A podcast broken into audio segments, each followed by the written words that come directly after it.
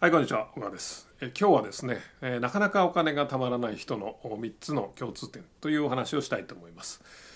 まあ、ちょっといつもと違ったテイストの話なんですけれども、まあ、なんでそんな話をするかっていうと、たまたま僕の知り合いにですね、収入が非常に高い人がいます。もう、あの、まあ、結構高くて、で、その人、時々、あの、まあ、稼ぐのがうまいのか何なのか、でかい収入ボンって入ってくるんですね。うんでベースのあの年収高くてでかい収入定期的にポンと入ってくる時があるので、まあ、相当お金は貯まるんだろうなっていうふうに思いがちなんですが、えー実際全然お金が貯まってないですよね。でお金があのなかなかないですわっていう話をずっとしててで僕毎回そのお金がドンと入る時とかその高い年収あるんだからこうしこうちゃんとこうした方がいいよっていうのを常々言ってるんですけどもやらないん ですね。であのついこの間もうもうそれこそ1,000万単位のお金があのポンと入ってきたわけですよ。ね、何をうまくやったのか。で、えー話を聞いてるとああそれじゃあ今回もなくなっちゃうよねというような話だったんですね。でまあなんでこんなに収入が高いのに、えーそのお金が増えていかないのかなというふうにまあ、えー思いましてでまあやっぱりいくつかの共通点っていうのがあるんだなと思ったので、まあ、皆さんにも共有したいなと思った次第でございます。でじゃあなかなかお金がたまらない人の3つの共通点って何かっていう話なんですけどもまあその前に言っておきますけど別に僕ファイナンシャルプランナーではありませんしあのなんですか、えー投資家でもありませんまあ投資家投資はしてますけどもあの専門はやっぱりその経営者なので、まあ、経営者っていうのはねある意味投資家でもありますからあのいろんな投資をしていかなきゃいけないので。あのまあお金に対してお前がねえ何を生意気なことを言ってるんだっていうのはあるかもしれませんけどもまあまあとはいえあのねあの企業の経営者なのでまあそれなりにお金に関しては、えーちょっと偉そうなこと言ってもいいんじゃないかなというところでございます。はい、でじゃあ3つなかなかお金たまらない人の共通点という話なんですけども、うんと、とにかくあの非常に当たり前です。非常に当然のことばかりなんですけどもそれがなかなか実行できないですね。まあこれダイエットと同じですね。ダイエットなんてあの健康的な食事をとってあの運動すれば絶対誰でも痩せるじゃないですか。でもなかなかできない。ね、だからなんかサプリ飲んだら痩せるとかかそういうのに飛びついちゃいますよね。うん、それとやっぱりお金っていうのも非常に似てるんですよね。はい、そういうわけで共通点3つ。えー、1つはもう当たり前なんでこう聞いても「はあ?」って思うかもしれませんけども当たり前のことこそ真実ですからね。一つは投資しない、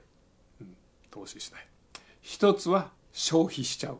まあぶっちゃけこの2点につきますよね。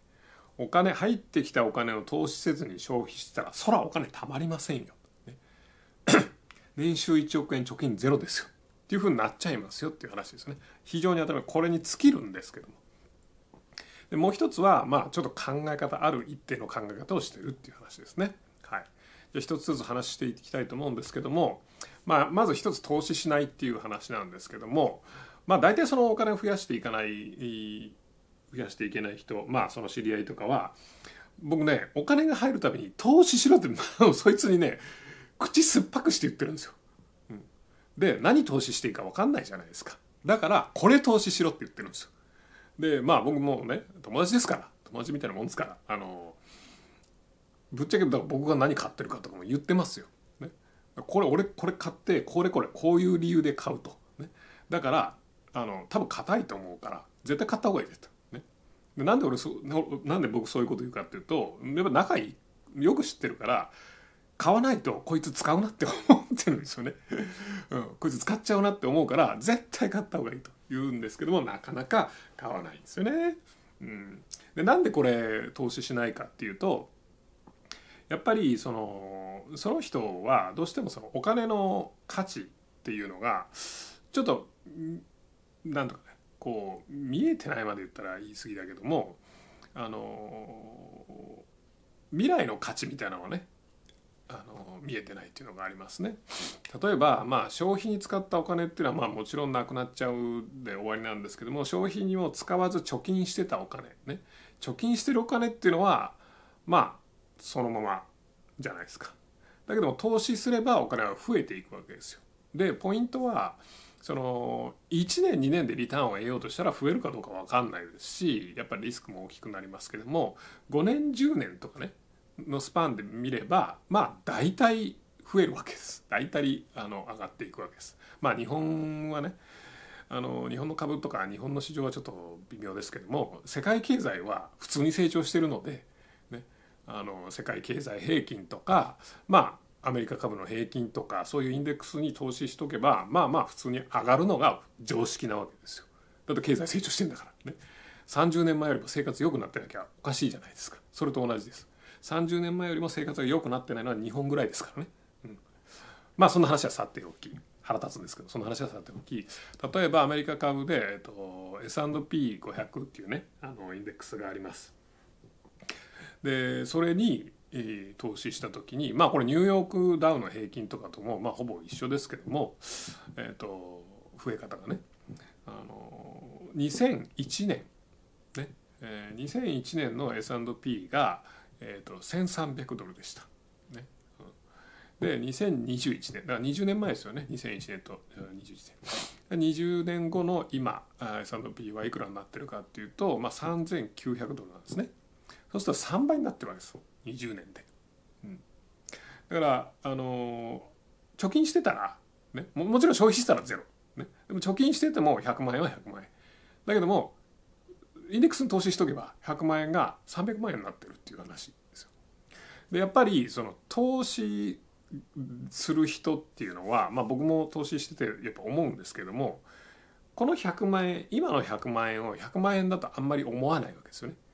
今の100万円はだって20年後には300万円になるわけだから、ね、まあ10年後にはいくらでしょうね。あちなみにこれ S&P でもニューヨークダウでもね、えー、とはほとんど変わらない。3倍ぐらいでした。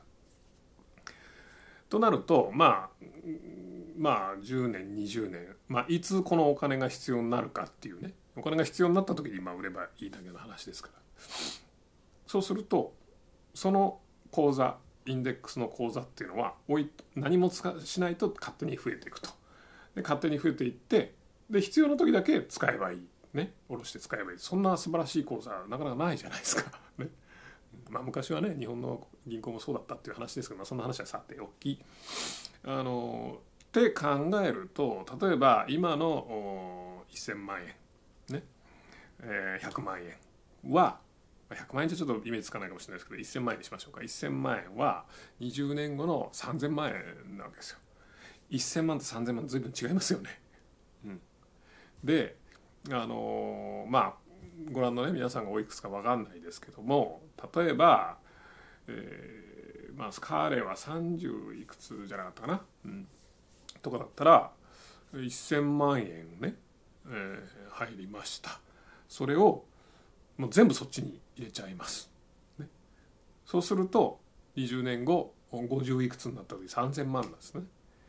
で今ほら今じゃないかちょっと前23年前でしたっけ？老後破産だとかで老後必要なのが年金じゃ足りなくて2,000万足りない2,000万問題とか出たじゃないですか。これで解決ですよね。うん、まあそんだけ年収が高いからそんなにね、えー、老後2,000万問題とかないよっていうのもあるかもしれないですけども3,000万でしょ？20年後。30年後いくらですか？40年後いくらですか、ね、別にその時までそれだけで過ごすわけじゃないから別に働いてインカム収入もあるわけじゃないですか。それはほぼ使わなくていいわけですよね。だからそうするとやっぱ20年後のね3,000万とか30年後の4,000万5,000万っていうのはかなりやっぱり重要な、あのお金ですよね。生活していくのに生きていくのに。ね老後過ごしていくのに。まあ僕だって皆さんだってどうなるか分かんないじゃないですか。20年後30年後。ね。その時に全く何もないっていうのとあ3,000万あります5,000万ありますって全然世界が違うわけですよ。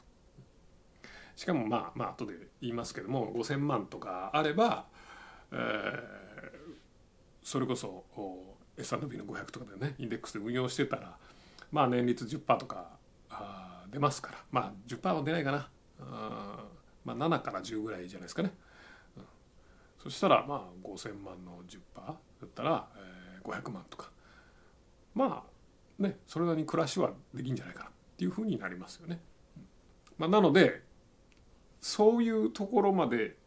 見えた上での今の1,000万だと、まあ、あんまり使う気しないですよね。だけどそういうのが一切見えない今の1,000万しか見えなかったら別に現金なんか持ってても何もならないので貯金するよりはなんかね使いたいと、ね、今の目の前の快楽なり目の前の快適さを買いたい、買いたいと。だからちょっと車でも買ってみようかな。高級車でも買ってみようかなっていうふうにね。あるいは高級腕時計でも買ってみようかな。みたいなふうに、まあ、なっちゃうんですよね。でやっぱりお金っていうのはね不思議なもんでね。こっちに5万こっちに10万ね。まあ経営者だったらこっちに50万こっちに100万ってやってたらすぐなくなってきますからね。ビビるぐらいすぐにね。そんなふうにやっぱり長期的なその将来のことが見えずに今だけねっ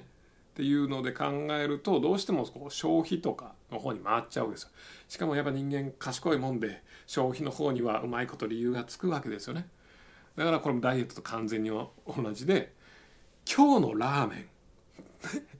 絶対我慢してねなんかサラブロッコリーとなんかチキンのサラダとか食った方がいいに決まってると。頭で分かってるんですけどもいや待てと。今日死ぬかもしれないと。だから今日ラーメン食ってもいいんじゃないかと。あるいはいやでも一週ここ1週間俺結構頑張ったしね。これ食べてもいいんじゃないかと。でこれ我慢してもこのラーメン今日我慢したとしても明日も絶対これをね考えると。ね。そしたら毎日毎日こんなねこう意志力を使って格闘するよりはここで一回パンとやっちゃってラーメン食っちゃった方がいいんじゃないかとかいろいろこの快楽とか快適さに対する合理的なね、えー、理由っていうのはどんどんどんどん湧いてきますから。でその理由大体正しいんですね。大体合ってるんだけどもその理由によってプラスになることっていうのはまずないわけです。そうしてどんどんどんどんあの投資じゃなくて消費の方に行っちゃうと。なのでその理由とか考える時に、えーね、この1,000万あの何に使おうかなどうしようかなって考える 時にこの1,000万投資すれば3,000万になる5,000万になるって考えてあの使うかどうか判断した方がいいかなと思います。目の前の消費がいや将来のね3倍になる5倍になるねっていうのを見越したとしてもまあ今が大事だから今これをやりたいっていうような判断で、えー、消費するっていうんであればまあそれはありじゃないかなと思うんですよね。というのもやっぱ最終は消費するためにお金稼ぐわけですから。ね。あの別に数字見て何も嬉しいこと何もないですから。お金を使って何らかの価値を得るからこそそれねそれがお金本来の価値ですからあの最終的には使うんですけどもただお金っていうのはどんどんどんどん増えていくものだから増えていくっていう前提のもとで本当にそれに使うかなっていうのを考えた方がいいんじゃないかなと思いますね。だからそのやっぱりお金がたまらないなかなかたまらない彼は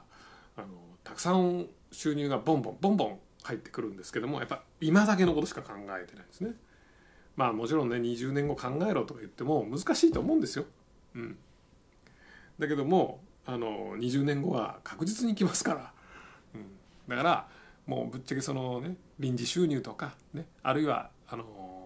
給料の一部なかったこと、ね、年収の一部なかったこととしてもうどんどんどんどん入れちゃえばいいんですよ。でそういうことをしていくと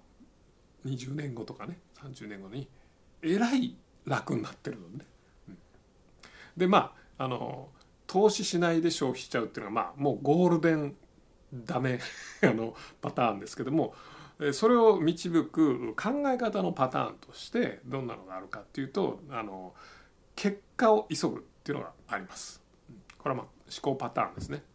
要するにお金増やしたいお金儲けたいえー、例えば高級な車乗りたいいい腕時計したいいい暮らししたいいつ、ね、今すぐみたいな話ですね。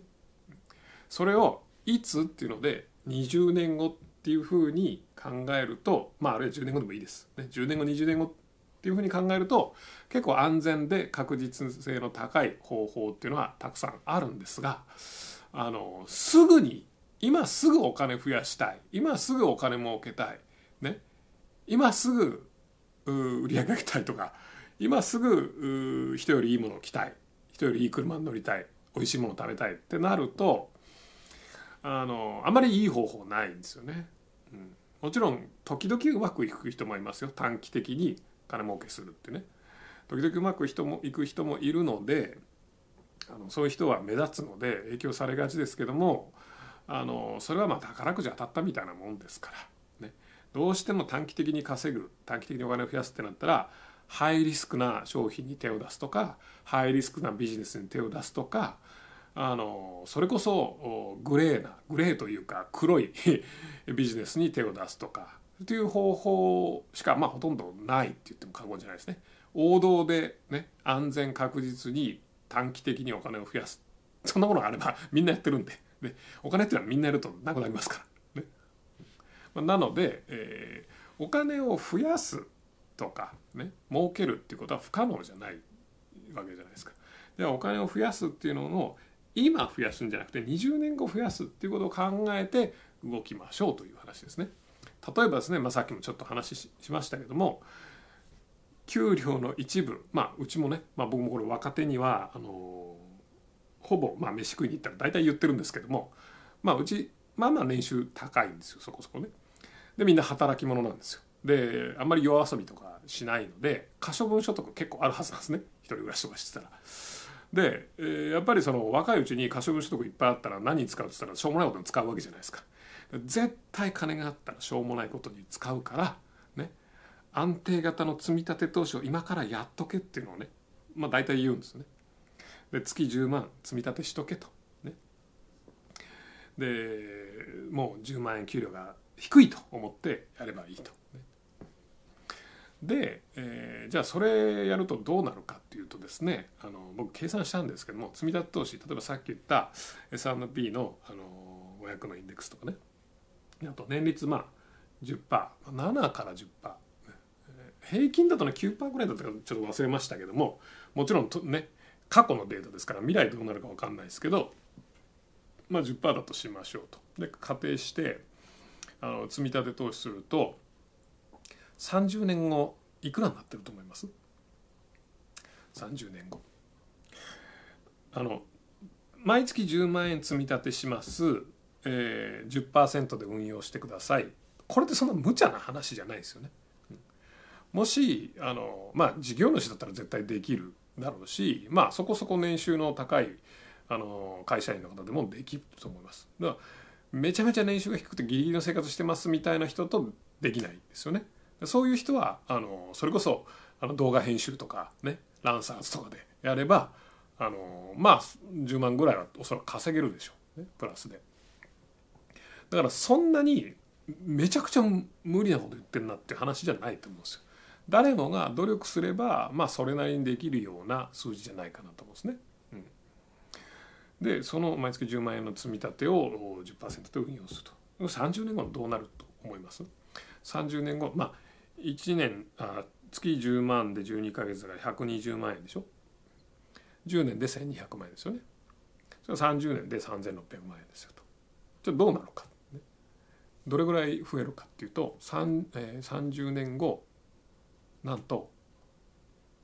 2億円になってます。マジで？って思わなかった？そうなんですよ。3000まあトータル3600万ですよ。毎月10万円ずつ2億になってるんですよ。でこれ全然その非現実的な話ではないじゃないですか。ね、まあもちろんねためのが辛い時もあるしいろんな時があるでしょう。だけどちゃんと始めといて自動でやっていったらあのまあそんな絶対不可能ではないと思うんですよね。ちなみに20年後だと、えー、6800万です。投資した積み立てていったお金は2400万ですね。に対してそれが6800万になってる。っていうような状態です。それぐらいあの増えていくわけですよね。時間をかければ。なので短期的にいや今年2億稼ぎたいんです。今年2億ね、増やしたいんです。ってなったらどうなるかっていうと今年の2億っていうのはですねあの収入でいうと5億もいかない？まあ4億ちょいですね。あの税率が55%じゃないですか、最高税、えー、最大が。55%だからいくらですか？4億4千万？違う？4億円で、えー、45%だからいくらですか？1億8,000万とかかな？なのでまあ4億4千とかじゃないかな、うん、ぐらいですよね。だから短期的に2億円貯めようと思うと今年来年4億4千万の収入ないといけないわけです、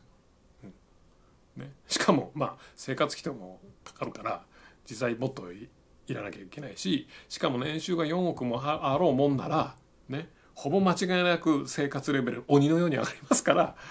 実際にはもっといると。そしたら5、まあ、例えば5億としましょう。ね。まあ実際どうでしょうね、まあ、6億から8億ぐらいいりそうな気がしますけど、現実的には。ね。しょうもないものいっぱい買うんで。でじゃあまあとりあえず話は戻して5億とします。ね。今年5億稼ぐためには売り上げいくら上げます？ね。いくら？まあ例えばねあの利益率がまあ20%だとしてまあ10%だとして全部その利益ゼロにして収入取るとしたら50億ですよね、うん、無理やんみたいな。無理でしょ。だけどそれと同じようなことがですね月10万円ねそんなに無理でもない。のを30年ずっとボケーっとやってるだけでそのたまるわけですよ。つまり何が言いたいかっていうと時間をかけてやれば確実性高く安全にいけますと。短期的にお金を増やそうとするとめちゃくちゃリスキーだしめちゃくちゃもう実現性がもう乏しいと。もうほぼないと。奇跡みたいな